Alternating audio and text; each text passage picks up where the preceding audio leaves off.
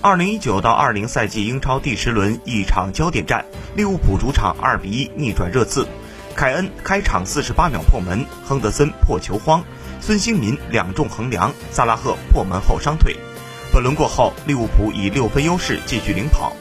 开场仅四十八秒，孙兴民禁区前摆脱亨德森右脚劲射，皮球蹭中洛夫伦头部，偏转击中横梁弹下。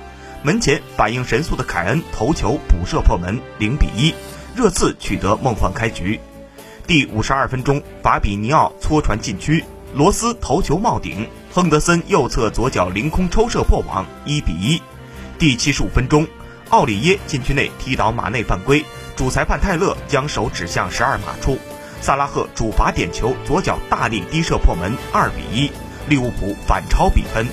利物浦踢了一个出色的下半时，打进两球，完成逆转。热刺最终还是在客场憾负。